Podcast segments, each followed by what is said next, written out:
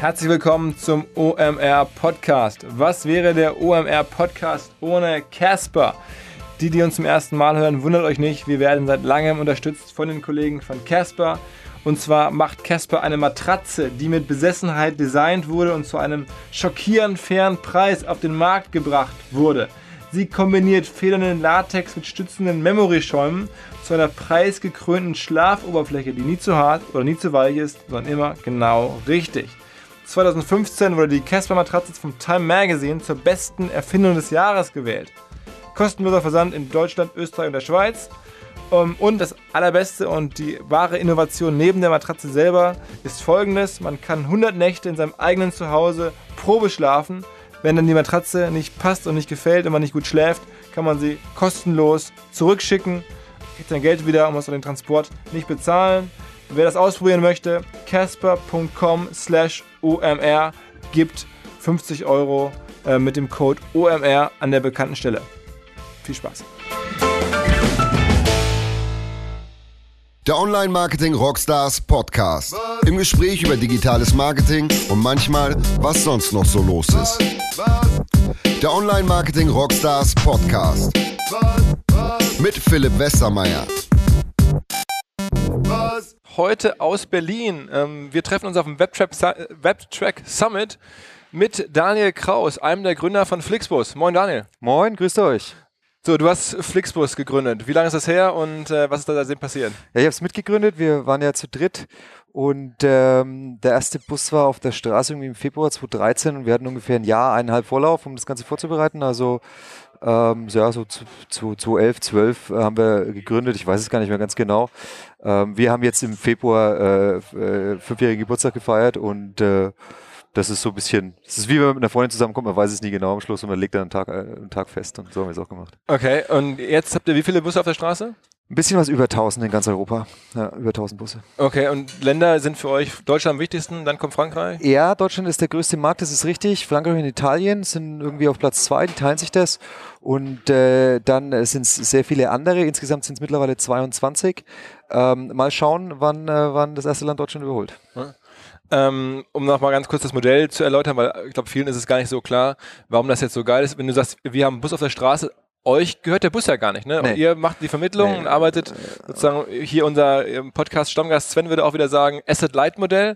ähm, sag mal kurz ein paar Worte zum Modell. Nee, im Prinzip ist es ein Asset Light, so ein bisschen angelehnt an ein Franchise-Modell. Das heißt, wir arbeiten mit 250 Buspartnern zusammen, die eben diese 1000 Fahrzeuge bereitstellen und auch die Fahrer, die 5000.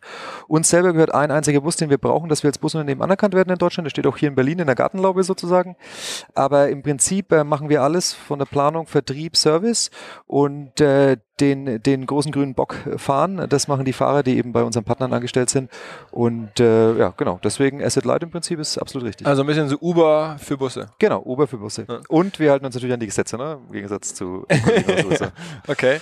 Ähm, dann ganz kurz, bevor wir richtig einsteigen, was hast du vorher gemacht? Wie kommt man auf einmal in so ein Thema ran? Also wo kommst du her? Ich habe zuletzt bei Microsoft gearbeitet und zuvor in der Automobilindustrie, in der, in der Entwicklung. Äh, Jochen und André waren bei der Boston Consulting Group und äh, man kommt da dran. Äh, André und ich kennen uns ewig, wir waren schon mal selbstständig und wir wollten einfach wieder unternehmerisch tätig werden. Äh, Jochen hat sich da angeschlossen, die beiden haben sich beim Kicken kennengelernt bei BCG.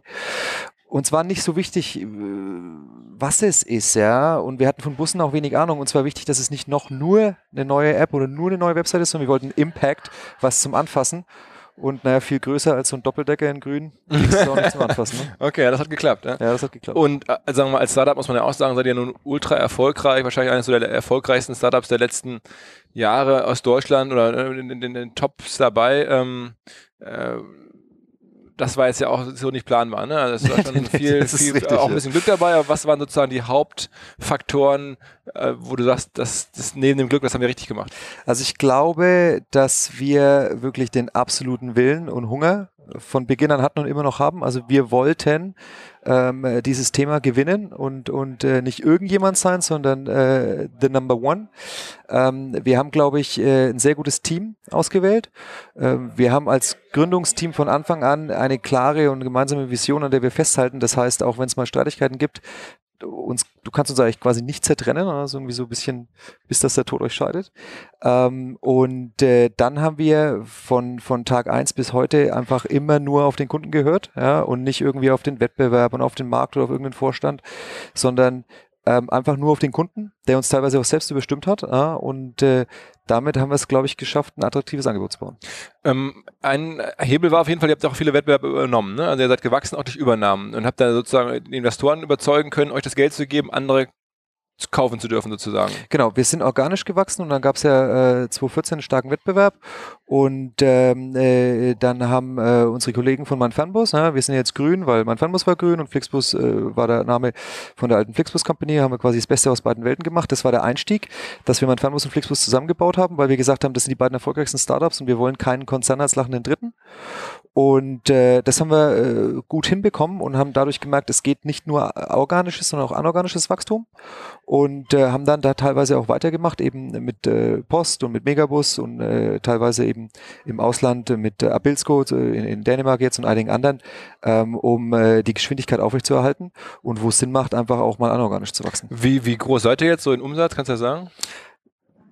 sind wir ein bisschen zaghaft, aber also es äh, ist schon ist schon, also wird sich rund um, weiß ich nicht, ja, halbe Milliarde oder sowas wird sich wohl einpendeln, ne? Okay.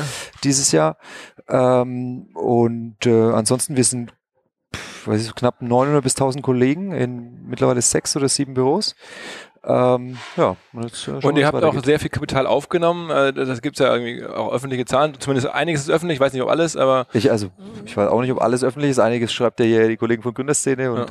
Crunchbase und, äh, und, und Ja, genau. Ein paar Sachen kann man lesen. Ähm, wir haben ein bisschen was aufgenommen. Klar, wir haben ja mit äh, General Atlantic und Silver Lake zwei große amerikanische Investoren dabei und ähm, mit Unternehmertum, Holzbrink und Daimler zwei, äh, drei, drei, äh, glaube ich, ausreichend bekannte deutsche VCs dabei und sind da happy. Ähm, in Total Funds, die da jetzt. Äh, weißt du, witzigerweise, ich könnte es dir noch nicht mal sagen. Da hättest du Jochen einladen müssen. aber, aber mehr als 100 Millionen, glaube ich, oder so, ne? Das weiß ich nicht. Das wurde zumindest äh, in der Gründerszene, glaube ich, proklamiert. Äh. Ich dementiere es jetzt mal nicht, aber ich kann es dir doch tatsächlich nicht genau sagen. Ich bin ja bei uns der Techie und ähm, ich, äh, wir, wir haben von Anfang an, vielleicht ist es auch noch ein Erfolg, weil du es vorhin gefragt hast, relativ strikt getrennt. Ne? Jochen hat so Finanzen gemacht und Investor der weiß das alles auswendig. Ich habe noch nicht mal meinen Arbeitsvertrag gelesen, den haben die anderen beiden unterschrieben und dann habe ich gedacht, irgendeiner würde ihn schon gelesen haben, habe ich auch unterschrieben. okay, dann lass uns mal, unser Kernthema ist ja Marketing. Ähm, wie habt ihr denn am Anfang das Wachstum hinbekommen? Also wie schafft man es äh, sozusagen, diese Marke so stark aufzubauen? Also abgesehen von den Fahrzeugen, die ja selber auch Werbung oder Marketing an sich sind, äh, was habt ihr gemacht? Was waren die Kanäle? Was waren die ersten Hebel? Ähm, grundsätzlich haben wir von Anfang an sehr äh, darauf geachtet, dass wir äh, messen. Ne? Also was kriege ich für einen Euro, den ich ausgebe, zurück? Und dann kommst du relativ schnell ins Online-Marketing, logisch, brauche ich auch nicht erzählen. Und äh, Google ist nach wie vor ein extrem starker Faktor für uns. Wir haben auch ähm, viel mit Affiliate gemacht, weil das gut funktioniert und leicht messbar ist. Teilweise Facebook, weil man es eben sehr gut targeten kann. Ähm, Wenn es dann in Richtung Retention geht, dann machen wir viel über auch Newsletter-Marketing und, und unsere App. Ähm, aber zu, zu einem überwältigten äh, Prozentsatz haben wir hauptsächlich Online-Marketing gemacht. Zu Beginn mal Radio ausprobiert und auch schon mal Fernsehen ausprobiert. Aber was sich durchzieht, ist äh, tatsächlich Online-Marketing. Und äh, da ist Google, aber ja, ja nicht, umsonst, ja, nicht umsonst eine Riesenfirma. Äh, und und ähm, das heißt, ihr target dann wirklich so äh, die einzelnen Busdestinationen, irgendwie so Busreise oder, oder, oder? Genau, wir haben, also es sind irgendwie äh, Millionen Keywords, ja, mehrere Millionen Keywords mittlerweile und das fängt an von den einzelnen Destinationen, das fängt an von den Relationen, also München, Berlin, ähm, äh, das sind auch manchmal Spielereien, um irgendwie von der Konkurrenz was abzugreifen ähm, und äh, wir gucken halt einfach, was die Menschen suchen, ja, und wir haben mittlerweile auch das Glück, dass wir schon irgendwie im relevanten Set sind, wenn jemand äh, Fernreise machen will und versuchen da halt äh, das, das bestmöglich abzugreifen. Kann man eigentlich sagen, dass ihr so ein bisschen das Geschäftsmodell, das es mal gab, so Bablacar und ähm, Mitfahrgelegenheit und so, dass ihr das so ein bisschen aus dem Markt gedrängt habt, mehr oder weniger unbewusst? In Teilen ja. Das liegt daran, dass wir in Deutschland ja vorher den Bus nicht hatten, war ja nicht erlaubt bis 2013 und ähm, eine Ersatzbewegung war, glaube ich, der Erfolg von carpooling.com damals. Mhm. Ja. Und jetzt war das eine Timing-Geschichte, deswegen das haben wir auch nicht absichtlich gemacht. In dem Moment, wo dieser Markt liberalisiert worden ist, hat damals Carpooling angefangen, äh, Kohle zu verlangen. Und das war natürlich äh, so halb, halb gutes Timing, würde ich sagen. Und nachdem der Bus äh, sicherer ist, verlässlicher, ich habe Internet und ich, jetzt muss ich nicht in, in den Wilden bei einem Fiat äh, 500 mich da reinquetschen auf der Autobahn, gibt es viele Menschen, die halt abgewandert sind. Ne? Also nicht nur vom Carpooling, sondern generell vom, vom, äh, vom Individualverkehr.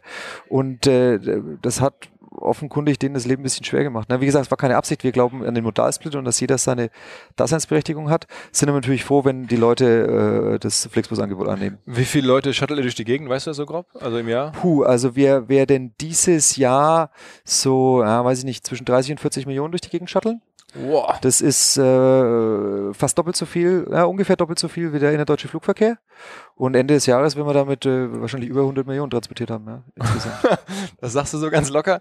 Ähm, es, man wächst mit den Zahlen sozusagen, ja. aber sagen wir mal, das ist schön eures Modells. Es ist, ist noch nicht mal wahrscheinlich so jetzt ganz viel anders als vor einem Jahr oder, oder weil man das ist ja auf Skalierung angelegt. Genau, genau. Ich meine, wir haben das hier und da mal angepasst, ja, weil wir dann zwischenzeitlich jetzt eben auch mehr Wert auf Qualitätsthemen legen und weil wir nach außen hin natürlich jetzt auch deutlich verlässlicher wahrgenommen, wahrgenommen werden wollen und müssen und äh, da bist du halt nicht mehr das ganz kleine Startup, logisch. Ähm, aber das Kernprinzip, ähm, dass wir uns mit unseren Partnern die Umsätze teilen, ja, das ist von äh, Tag 1 bis heute geblieben. Und wo geht sowas hin? Also ich meine, man hat ja irgendwie jetzt Fantasien, ihr werdet ja auch als potenzieller IPO-Kandidat gehandelt, da sind jetzt Private Equity-Firmen aus der Top-Liga äh, investiert. Ähm, was ist das Ziel? Die, wo, wo wollt ihr hin? Das Ziel ist, dass wir äh, vielleicht nicht nur Deutschland und Europa, sondern allen irgendwie günstige Mobilität, äh, die irgendwie cool gemacht ist, einfach zu nutzen ist, wo Leute Spaß dran haben, ähm, äh, das denen zu bieten. Und wie gesagt, äh, abgedroschen, aber the sky is the limit. Mal schauen, was, was da noch geht, außer, außer Europa.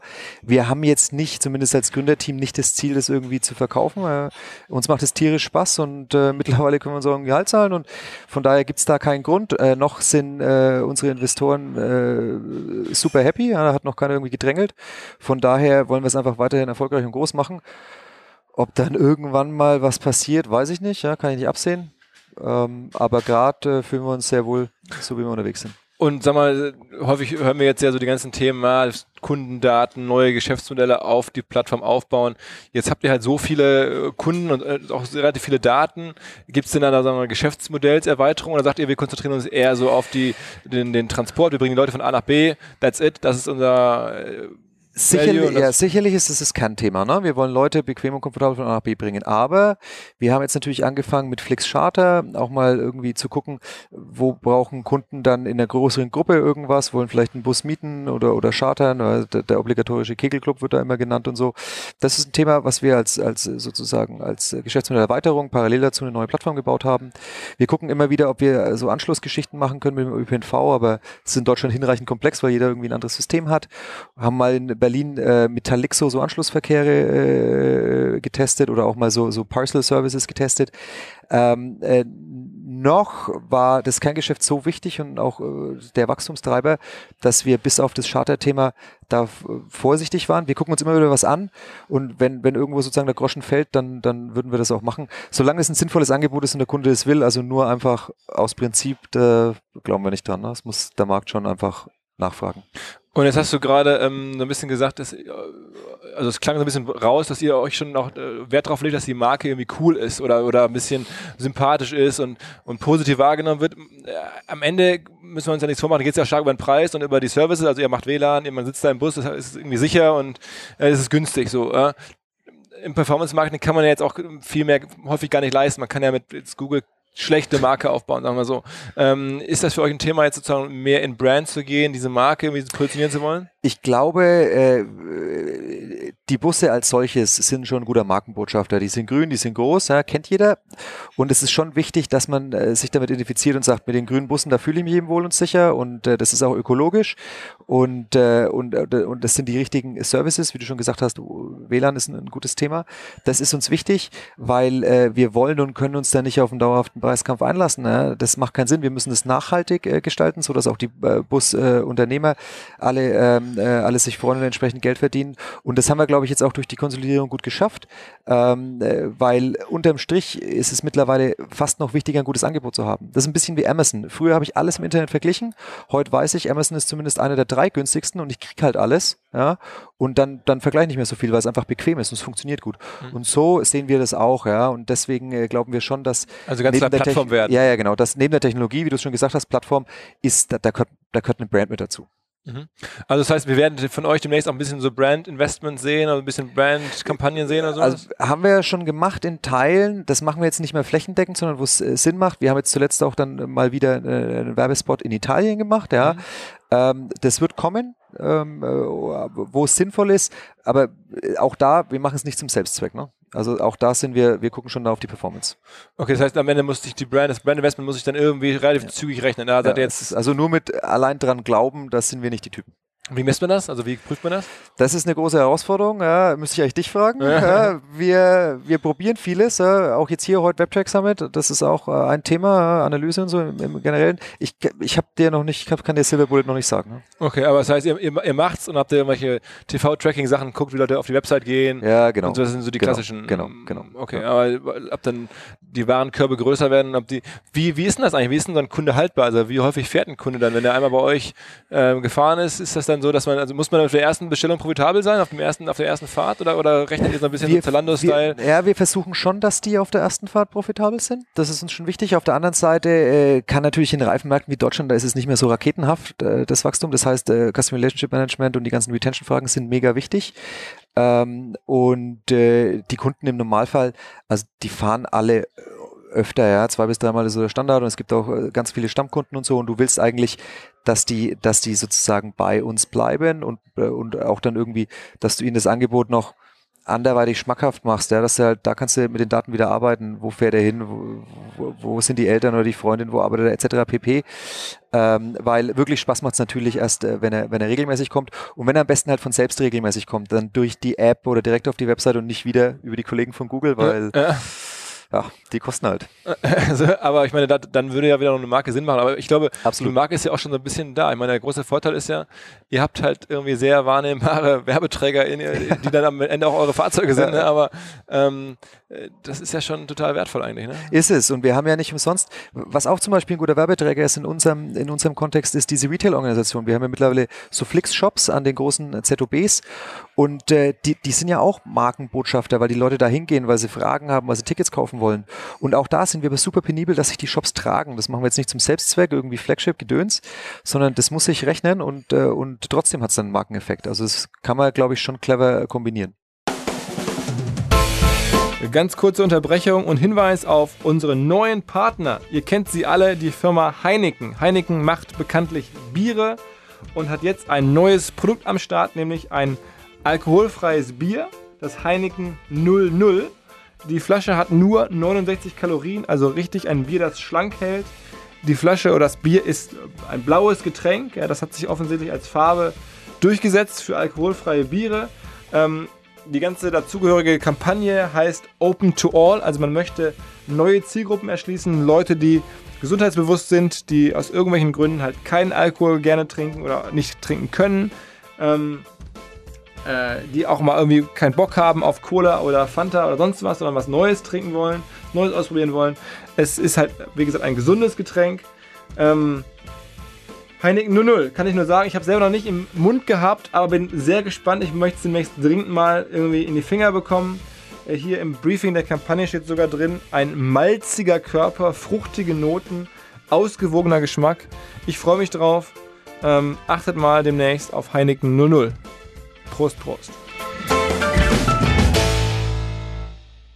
Jetzt äh, gibt es immer so die Entwicklung, irgendwie man, man baut das auf und dann ist das einmal so riesen, riesen Company. Äh, in vielen Fällen sieht man, dass dann immer die Gründer auch nochmal fremdes Management reinholen oder sowas. Ich habe also das Gefühl, so ein Riesending ist für euch ein Thema oder sagt ihr, das ziehen wir zu dritt bis zum Ende durch? Naja, also äh, wir haben lass mich lügen, glaube letztes Jahr im Herbst, einen neuen CFO mit reingenommen, der okay. auch entsprechend äh, mit, äh, mit großen Unternehmungen äh, Erfahrung hat.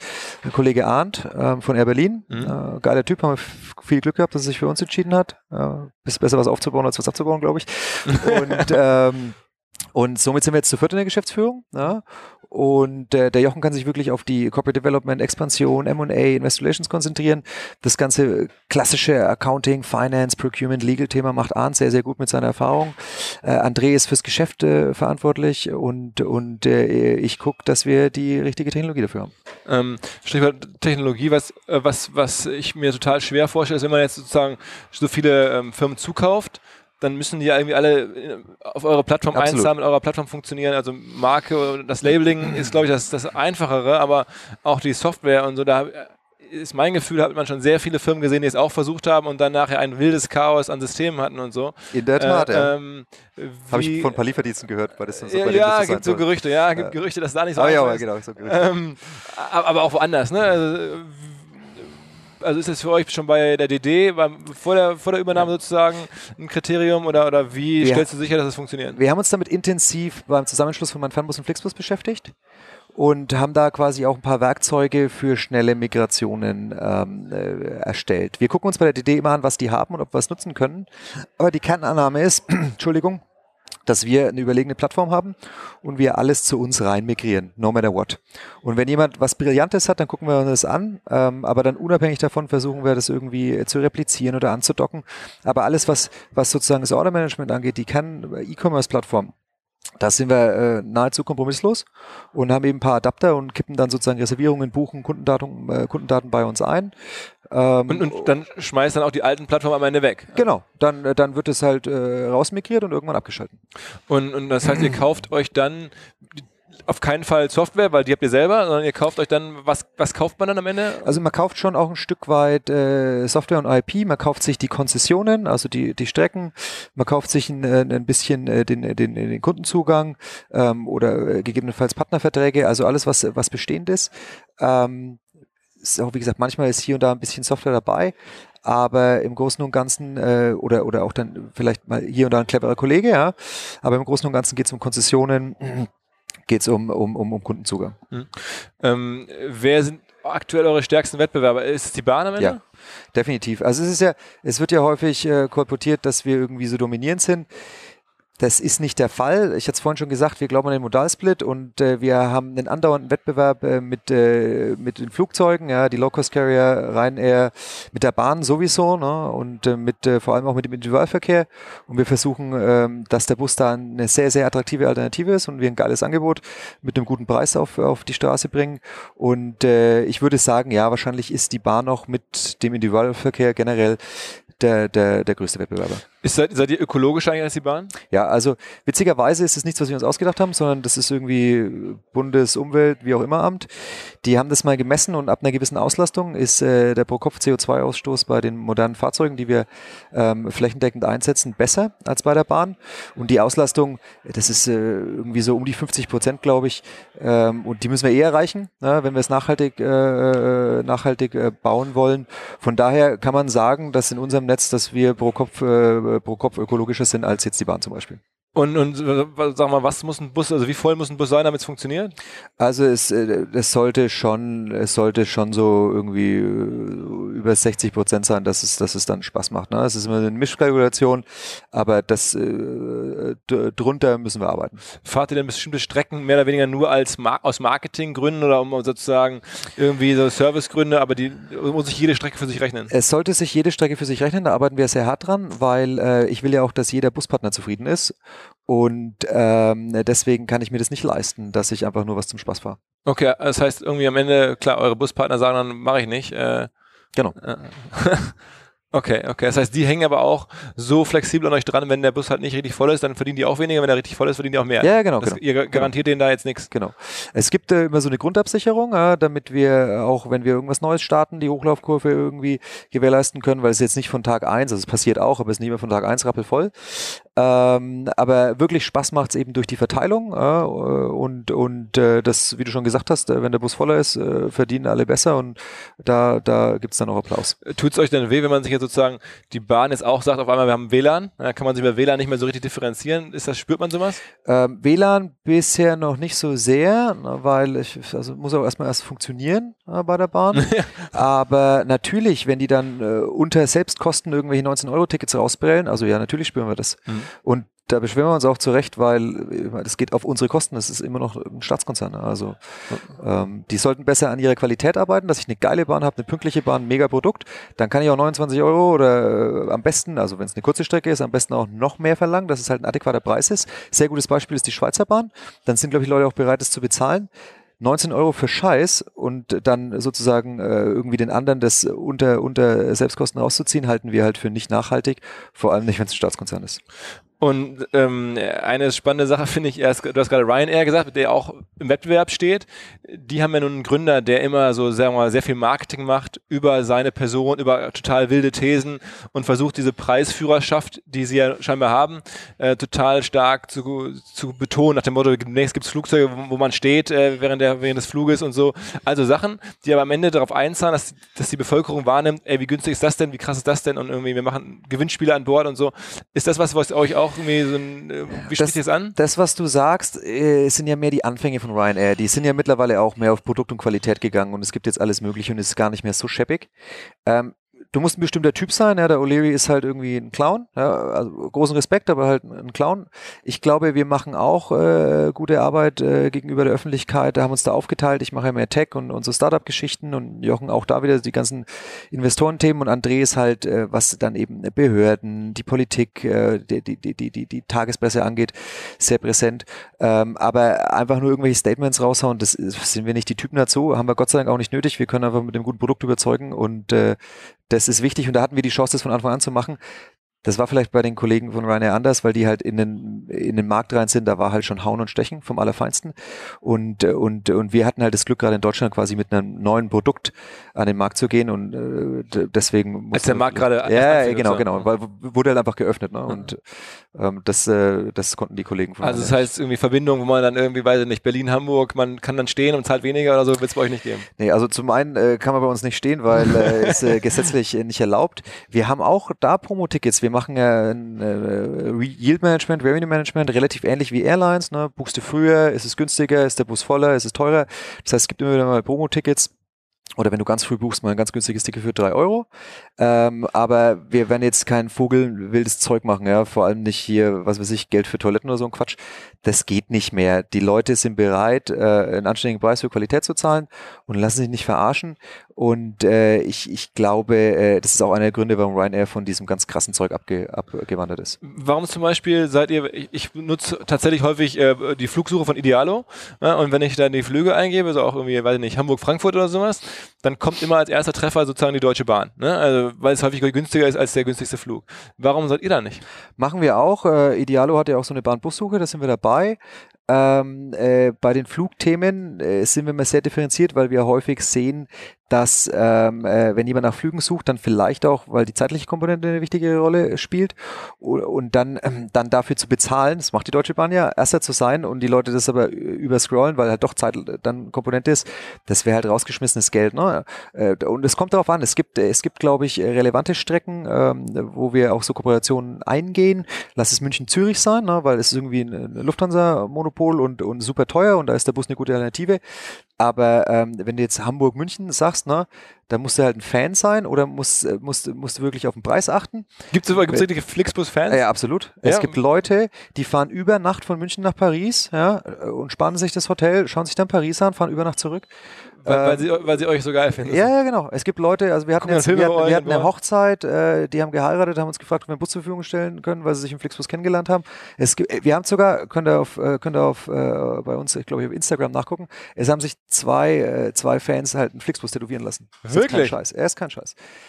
Äh, also macht mich. Woran, worin haben die sich verliebt? In, in das Logo oder mich, in die, macht, also in den weiß Service? Ich nicht, ja. Das ist, es ist ja ein geiles Produkt. Es ist, es hat äh, Millionen Menschen die Möglichkeit gegeben zu reisen, die sie vorher nicht hatten, ja, weil es einfach eine, eine, eine, eine so ein bisschen Interrail, so, genau, so eine günstige Alternative ist. Und äh, also das finde ich äh, beeindruckt mich sehr und macht mich also macht mich einfach stolz. Finde ich cool.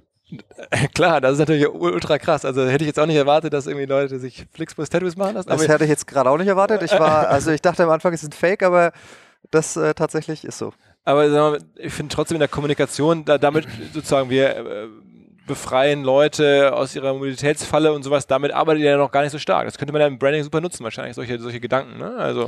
Ja, also wir versuchen uns schon als, als, als äh, gute und günstige Alternative zu platzieren vielleicht können wir es noch stärker nutzen, das nehme ich gerne als Input mit, aber ähm, wir aber, ich, ich, denke so, es gibt ja so Interrail, da gibt es ja so, ist ja so auch Interrail hat man mal gemacht, das ist ja schon fast so eine Legende, hat jeder mal nach dem Abi so Interrail ja, gemacht. Auch In da, USA Greyhound. Ne? Ich, ich meine, es gibt ein Interflix-Ticket, äh, das haben wir mal, haben wir mal probiert, was ähnliches und wir waren auch mal äh, sozusagen mit der EU in Gesprächen, als die da gesagt haben, alle Jugendlichen kriegen das umsonst und so. Das versuchen wir schon ähm, zu machen. Äh, wir gucken A immer, ob es die Kunden annehmen, ja, und ob es auch, irgendwie dann äh, rentabel ist. Und manche Sachen, äh, das dauert halt, also wenn du dann mit Kooperation oder gerade dann auch, wenn es mit der öffentlichen Hand ist, das dauert halt ein bisschen, ja. Und wir sind, wir würden schon gern das halten, was wir versprechen und nicht irgendwie groß was hinmalen und dann nicht liefern können. Allerdings glaube ich, hast du recht, da kann man noch ein bisschen mehr machen. Okay. Ich guck mal gerade hier, ähm, haben wir noch ein bisschen Zeit? Ich, kann er verraten. Ich, Hau du, rein. ja, ähm, ich habe gerade tatsächlich im Zug ähm, einem Kollegen. Ich sehe schon, du fliegst Zug und so. Das ist. Äh, ja, Hamburg, Berlin. Wenn ich das vorher gewusst hätte. Scheiße. ich habe gerade auf dem Weg nach Berlin ähm, aus Hamburg ähm, einen Bekannten getroffen und der äh, ich erzählt, dass ich gleich irgendwie äh, Podcast mache mit, mit, mit Flixbus und da sagte, boah, der ist krass. Die haben jetzt auch irgendwie Silver Lake und so Top-Investoren aufgenommen. Ja. Da sagst du, jetzt weißt du gar nicht so viel drüber. Ähm, also ich kenne die Jungs natürlich, aber wie gesagt, ich, ich gebe äh, ich geb Jochen über eine Vollmacht. Ich gehe schon gar nicht mehr mit zum Notar, weil es so wahnsinnig langweilig ist. Okay, weil das war ja schon mal was, was, was andere Gründer beeindruckt, wie ihr es geschafft habt, ähm, halt so, äh, sagen wir mal, bekannte oder prominente oder scheinbar sehr wertige Investoren zu finden. Grundsätzlich ist es so, dass Investoren immer darauf achten, äh, dass das ein Modell ist, das skaliert und das im Kern äh, profitabel ist, das sind die berühmten Unit Economics, ähm, äh, was das Potenzial hat, äh, auch mit einer Brand und mit diesem Netzwerk, mit dem Partnernetzwerk schon äh, auch, äh, dass es nicht so ganz einfach ist, diesen Markt dann irgendwie nochmal von außen zu crushen. Das heißt, dass es einfach äh, wirklich ganz klassisch ein Sustainable Business sein kann und äh, durch diese Technologieaspekt man eben auch mit den Daten, du hattest es schon erwähnt, noch wahnsinnig viel Potenzial hat, das wir noch gar nicht gehoben haben. Und ähm, äh, deswegen ist es ja, du, Uber hattest du vorhin auch gesagt, ist es, äh, glaube ich, legitim, dass sie äh, sich uns angucken. Wir sind die führende europäische Mobilitätsplattform und wir sind äh, ein Technologieunternehmen und das passt eigentlich sehr, sehr gut ins Silverlake-Portfolio. Ähm, sagen wir mal, in, wenn man so ähm, äh, Business macht, B2C-Business, dann ist ein großes Thema auch aus Marketing-Sicht immer das Thema Reviews. Ne? Also äh, ist mittlerweile unumgänglich. Also jeder, der irgendwie da draußen was macht, wird irgendwie gereviewt. Ähm, wie, wie löst ihr das? Also ihr kriegt ja auch wahrscheinlich immer mal wieder negative Reviews oder es klappt mir auch Sachen nicht. Ähm, ist das was, was für euch eine große Rolle spielt? Ja, also wir, äh, wir ist ja nicht nur so, dass wir nur, nur Kundenservice machen im Sinne von die Leute rufen an oder, oder, oder schreiben E-Mails. Also wir haben äh, drei, vier, 5.000 Kontaktpunkte am Tag, ne, kommt drauf an, also ist schon relativ viel. Und äh, über die letzten Jahre ging es auch immer mehr in Social Media rein. Und das ist für uns super relevant, weil du da eben direkte Reviews bekommst und auch direkt reagieren kannst. Uns ist das mega wichtig. Ja, wir wir äh, wir äh, sozusagen äh, messen uns selbst sehr hart mit NPS und äh, versuchen auch die Qualität in unser Partnernetzwerk zu treiben. Und äh, das heißt, wenn da was äh, Negatives gereviewt wird, gehen wir dem nach und versuchen das äh, zu beheben. Learning übrigens für uns alle unsere Hörer, als schon der, wiederholt im Podcast, NPS, Net Promoter Score, also genau. kommt hier wiederholt vor, scheint irgendwie ein kommendes Thema zu sein, wo alle agilen, modernen Firmen zunehmend draufsetzen. Ne? Es ist halt, weißt du, früher war es so, dass du irgendwie vielleicht nach einer Fahrt äh, einen Fragebogen bekommen hast, wo du äh, länger ausgefüllt hast, als du gefahren bist, ne? NPS ist relativ einfach äh, erstmal und gibt halt äh, einen guten Blick, weil du hast ja nicht nur die Promotoren, sondern auch die Demotoren, ja, und und äh, an denen musst du arbeiten, mit denen musst du arbeiten und äh, deswegen ist es, äh, hilft es einfach, glaube ich, äh, sehr auf sozusagen wirklich auf den Punkt äh, ein Feedback zu kommen, ein quantitatives. Und das kannst du dann eben anreichern mit den Reviews und dann musst du an den Inhalten arbeiten. Was sind die wichtigsten Review-Plattformen für euch? Äh, also Google ist wichtig. Ähm, äh, ich glaube, Trusted irgendwas. Jetzt fragen mich nicht, ob Trusted, Trusted Shop, Trusted ja, Pilot, Trusted, Trusted Shops, irgendwas. natürlich, Kunde von uns. Trusted Shops, klar. Weil, hast du jetzt gesagt, ich weiß es gar nicht, Trusted irgendwas, ne? Äh, Kenne ich, äh, weiß ich nicht, aber ähm, und, und Facebook, ne? Facebook ist äh, schon auch äh, extrem wichtig. Äh, wir kriegen viele Anfragen über Facebook, viele Reviews. Wir haben mittlerweile deutlich über eine Million Fans. Das ist schon auch. Ähm, Habt ihr ein größeres Social Media Team? Äh, Größe würde ich gar nicht sagen. Ne? Also es sind äh, von Presseseite sind es irgendwie äh, drei, vier, fünf Leute und wir haben auch nochmal extra im Kundenservice ein Social Media Team. Das müssten auch so, weiß ich nicht, äh, fünf, sechs, sieben Leute sein, ja. Und äh, die beackern das. Und dann haben diese Vorgaben nach dem Motto irgendwie sofort innerhalb von ein paar Minuten antworten und sowas? Äh, witzigerweise gibt es, glaube ich, von unserer Seite äh, gar keine direkten Vorgaben managementseitig. Das ist deren eigener Ehrgeiz. Und immer wenn ich auf Facebook gucke, steht da bei, bei Flixbus äh, Answers immediately. Von daher machen sie einen guten Job. okay, das ist ja auch mal eine Art des, des, des, des Management sozusagen. Ähm, sag mal, letzte Frage vielleicht. Ähm, äh, du sprichst viel von Produkt und Produkterfahrung. Am Ende erbringen ja auch eure Subunternehmer ein Großteil der Produkterfahrungen und ihr holt die Leute rein, ihr macht da eine Menge äh, Aufwand und wenn die dann irgendwie nicht funktionieren oder da irgendwie jetzt, wie evaluiert man die, wie sucht man die aus? Gibt es da unendlich viele, die Bock haben, für euch Busse zu fahren? Mega wichtig, mega wichtig. Mittlerweile ähm, sind wir so gut und so bekannt, dass es mehr gibt, äh, die mit uns fahren wollen, als äh, die wir zulassen können, weil wir immer gucken müssen, äh, ist da noch freie Kapazität? Ich hatte es vorhin gesagt, ich kann den nicht irgendwie wahllos fahren lassen, weil wir haben den Anspruch, wir wollen Geld verdienen. Ähm, wir arbeiten super eng, deswegen ist es eine Partnerschaft. Ne? Ähm, die geben uns Feedback, wir arbeiten mit denen zusammen aus, wie muss ein Bus aussehen, Sitzabstand, dass die alle grün foliert sind ähm, Wi-Fi. Wir helfen dem beim, beim Onboarding, dass sie Flixbusse ausrüsten, dass sie auch als echte Flixbusse eben durchgehen. Wir trainieren die Fahrer. Ja, es gibt äh, sozusagen so eine, so eine Flix University, wo, wo wir eben äh, wo die Fahrer trainieren. Grundsätzlich was Sicherheitsthemen angeht, Nachtbuskonzepte, aber eben auch was sozusagen diese Flixperience angeht. Ne? Also wie wir uns dem Flixperience, Kunden, ja, genau, wie okay. wir uns dem Kunden gegenüber darstellen. Und äh, das fängt eben mit dem Auftreten des Fahrers an. Das hört aber auch bei der Uniform auf, äh, dass die eben also die tragen Uniform, die auch tragen so Uniform, Krawatte ja, und so. Ja, Krawatte und so äh, grün-graue Weste, grüne Krawatte und so, schönes Hemd mit äh, so grünen Abnähern. Ist das in 2017 noch, dass man irgendwie einen Kunden damit überzeugt, dass der Fahrer eine Krawatte trägt? Das wirkt einfach äh, qualitativ. Bei den Krawatten haben wir lang diskutiert, viele von den Fahrern wollen das selbst, bist halt angezogen und äh, das wirkt einfach, du wirkst dich, das wirkt qualitativ, hochwertig, sicher. Ähm, das, also wir haben da sehr, sehr positive Resonanz. Okay. Und dann müssen ja irgendwelche, sagen wir mal, was bringt ihr noch so bei? Ansprache? Also duzen die, siezen die? Genau, Ansprache. Wir, wir haben eine Duzkultur, haben wir uns vor ein paar Jahren für entschieden. Ähm, und ähm, eben wie, wie, mit dem Kunden umgegangen wird, die Ansprache, dass die Kunden sich anschnallen sollen, aber auch wie zum Beispiel den Kunden beim Ein- und Aussteigen, Gepäck etc. geholfen wird. Und ähm, also und dann schult ihr die Fahrer richtig und so? Schulen wir die Fahrer richtig. Okay. Okay. Wahnsinn. Also ich hätte gedacht, also ich denke immer so, ich finde irgendwie Uniform auch irgendwie ganz witzig, so wenn halt so Leute Uniformen tragen, dann hat das irgendwie eine gewisse, aber ich, ich denke mal, Mensch, die Armen müssen Uniform tragen in ihrem Job ähm, und das war das freiwillig meine ich nicht genau. Naja, Flixbus ist mittlerweile ein Brand und äh, wir machen einen guten Job und auch die Fahrer teilweise sagen, hey, ich bin Flixbus-Fahrer, ne? Das ist ähnlich wie Lufthansa-Pilot und äh, die tragen das mit Stolz. Was wiederum, äh, finde ich mega geil, macht mich stolz. Machen wir alle zusammen einen richtigen Job, weil der Fahrer ist das Gesicht zum Kunden und wie gesagt, das ist kein Zwang. Alles klar. Äh, ich bin jetzt stolz, dass äh, du die Zeit genommen hast, mit uns ja, zu sprechen. Danke dir. Einer der Top-Gründer gerade in Deutschland sitzt hier mit uns. Freue ich mich. Ähm, Grüße an die Kollegen, viel Erfolg. Wir mach beobachten ich, das. Ja, mache ähm, ich und ich ziehe mir jetzt mal gleich an, was du auf der Bühne abziehst. Alles klar, okay. Super. Jo, danke, danke, dir. Ciao. ciao, ciao.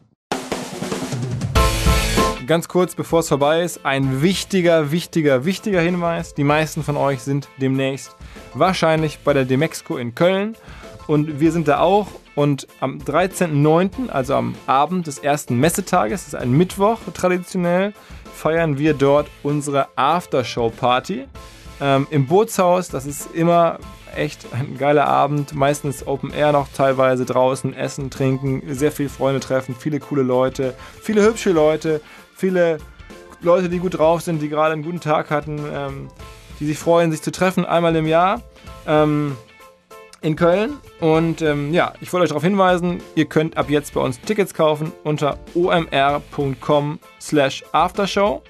Wer mehr als 10 Tickets braucht, bitte bei uns melden. Ähm, dann kümmern wir uns drum. Und ansonsten, wer irgendwas anderes braucht, ein Sponsoring-Paket oder irgendwas, auch bei uns melden. Ähm, wir würden uns freuen. Wir werden da alles geben.